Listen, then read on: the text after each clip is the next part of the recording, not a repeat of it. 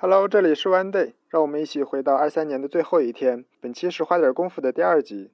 这一天，我们在绍兴喝酒。我们看到他提速非常的快，沿着酒坊前仅有一个深微的小路，朝着水流的反方向冲刺。想要登上濮阳桥，需要在桥头下面塑料门的地方转弯。下面是酒坊要用的二十担糯米。快看，这时他并没有减速，三步并作两步，一个漂亮的腰子翻身，登上了濮阳桥。从桥面向南看去，小船即将穿过下一座桥洞。镜头转回，他穿过了停车场，已经来到了酒坊对面，跳过申拜和早上刷好白灰的酒坛，走下台阶，一把薅住了船尾。十三点五十分，他赢得了这场无声的比赛。这是专注力和意志力的对抗，他没有因为失误而沮丧，没有因为落后而放弃。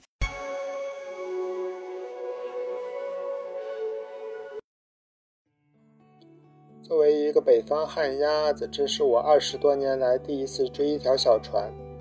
它在水里，在一百多年的石板路。因为我忘记将缆绳拴到鹤兴酒坊前的石头上面。沈晓峰一个下午用来穿梭酒坊和对面停车场之间的塑料船，顺着濮阳河向南漂了二三十米。说起来，沈晓峰做酒已经十多年了。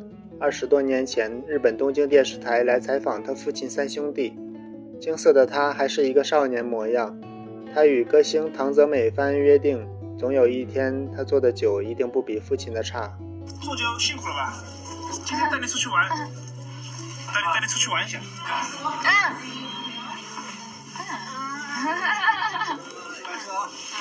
うん。ショーフォン君と二人で街に出かける。うん洋服屋の給料で買ったお気に入りのバイク。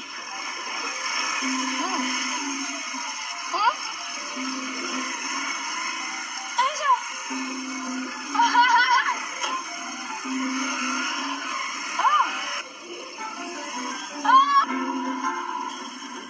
27歳のショーフォン君女性との二人乗りは初めて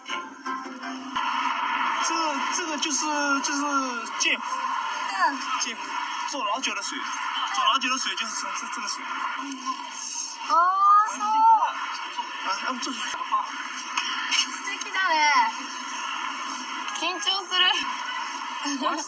我很少跟单独跟女孩子来这里喝喝咖啡的，都是跟一大帮朋友。很荣幸，很荣幸，很荣幸。谢谢。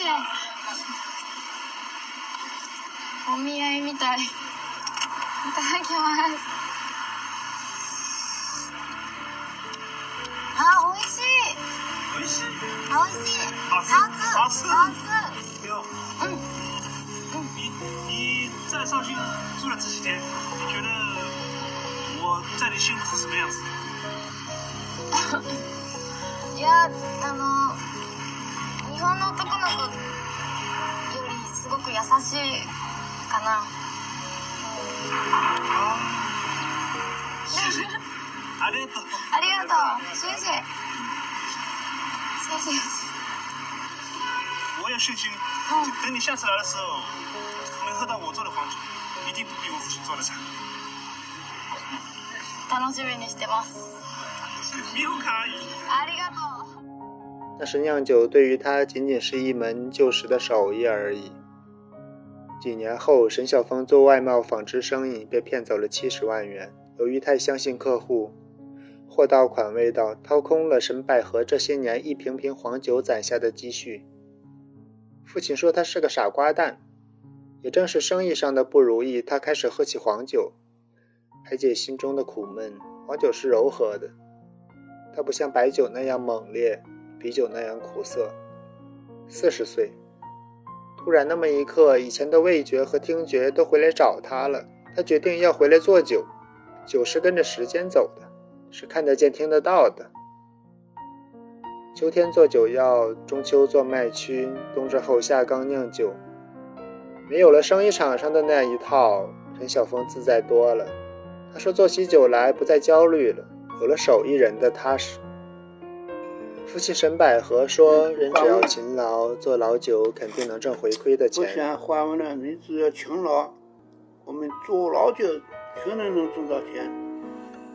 手艺确实是一件烂棉袄，它无法带来经济上的富足，但却在最煎熬的日子里给予手艺人慰藉。粤酒闻天下，东浦酒最佳。作为绍兴酒的发源地，早在宋代，此地已是绍兴酿酒业的中心。据绍兴县志，民国期间，东浦就有酿酒作坊五百七十六户。鹤兴酒坊是沈百合的爷爷传下来的，到沈晓峰这辈已经四代了。酒坊靠着河边，挨着一条叫马车楼的楼巷，平房，外墙刷白，开一扇窗。对面是黄酒小镇的停车场，沈晓峰一个上午都在停车场刷坛子，回收来的坛子仔细刷好就可以放发酵好的米。糯米蒸到颜色发深，浇水冷却到二十四到二十八度，在糯米中用手挖出一个喇叭形状的口，流出缸底，发酵四十小时后煮甜酒酿。甜酒酿慢到糯米垒出的喇叭口时，就可以放麦曲了。这就是前发酵。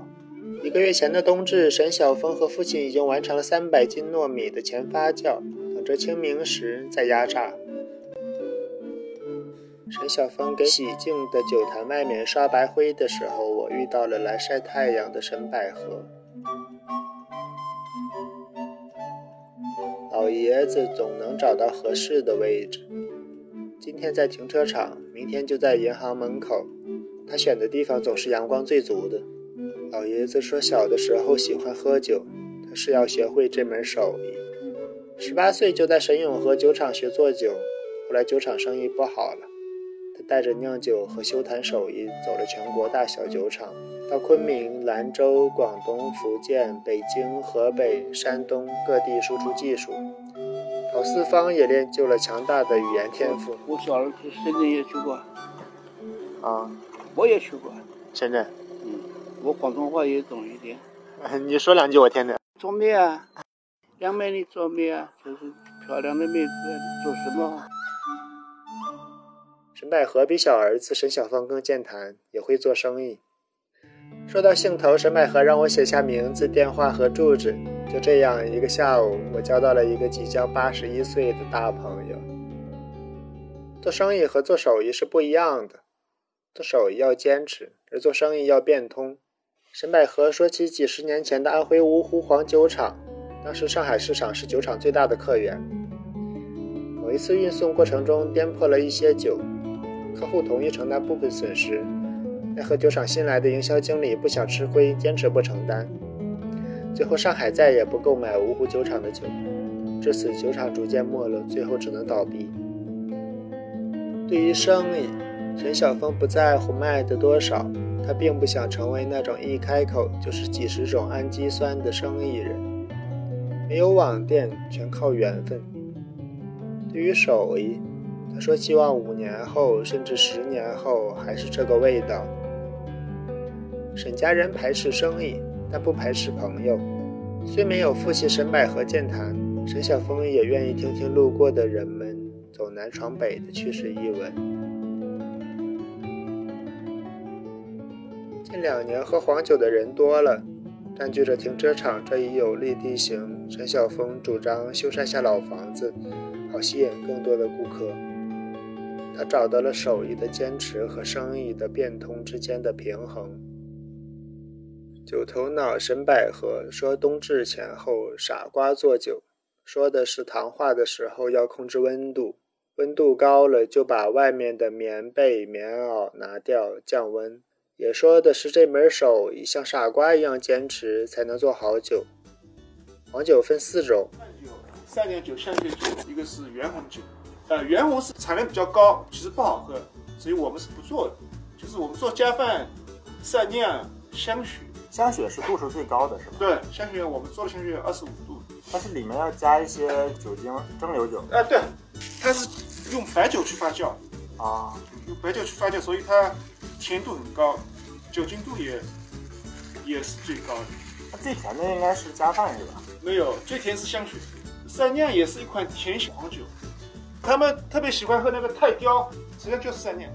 我们本地人实际上是没人喝这个酒的，哎，那个泰雕什么的。但是他们上海人蛮喜欢。这个有白酒的味道，就是。这个是香雪是吧？对，有些北方人蛮喜欢。哦，确实。有一点甜，然后有点白酒的味哎，道。对，有点。我们叫做香薰的，一个是鲜味，一个是甜味，还有个就是酒味。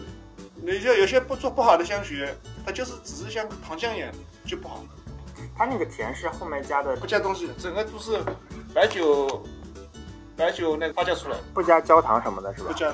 那这个是加了一点焦糖，焦糖色是，调色是吧？但是糖色嘛。但是它的甜不是这个靠这个糖来做的。对这个是加饭。加饭的话，是我本地人喝的最多的一款酒。哦，它没有刚才那个甜。对对对，这个是关于那个酸的，是有有点酸的。有有一点酸，对其实配菜也蛮重要，就是你平时下酒菜啊什么的，比如说配大闸蟹啊什么特别合适，就这款酒是最合适的。我们本地人叫加饭酒，还有一款是善酿，这个也挺甜的。对，黄酒第一口喝到的甜味啊，他就觉得蛮好喝。刚才喝的那个加饭它是不甜的，对，实际上这款酒它是有要需要一点门槛的，相对来说你要品出它的好坏，喝着香雪蘸酱会，呃，搁第一口感觉挺好喝，对对但是加饭你不好那么品出来这好不好喝是吧？对对对，你第一个喝到的甜味，每个人的感受哦，这个甜这个酒蛮好的。实际上，我更愿意把几个种类做的加饭。对我们来说，酿造的是难度啊，还是加饭最难。晚上，沈晓峰拿出来宁夏朋友送的摊羊肉，刚烧好的葱烧鲫鱼，还有一盘烫菠菜，来犒劳一天的辛苦。鲫鱼是隔壁鱼贩捕来的野生鲫鱼，还要再斟两碗不加焦糖色的加饭酒。哦，对了，喝黄酒怎么能少得了茴香豆呢？因为孔乙己的名声，寻宝记一众饭店最多的是软的茴香豆，但更好吃的却是这烤蚕豆。喝完酒，沈晓峰要去堂兄家喝茶。划船上岸的时候，踢到了一个坛子到小河里，早上刷好石灰的坛子又碎了一个。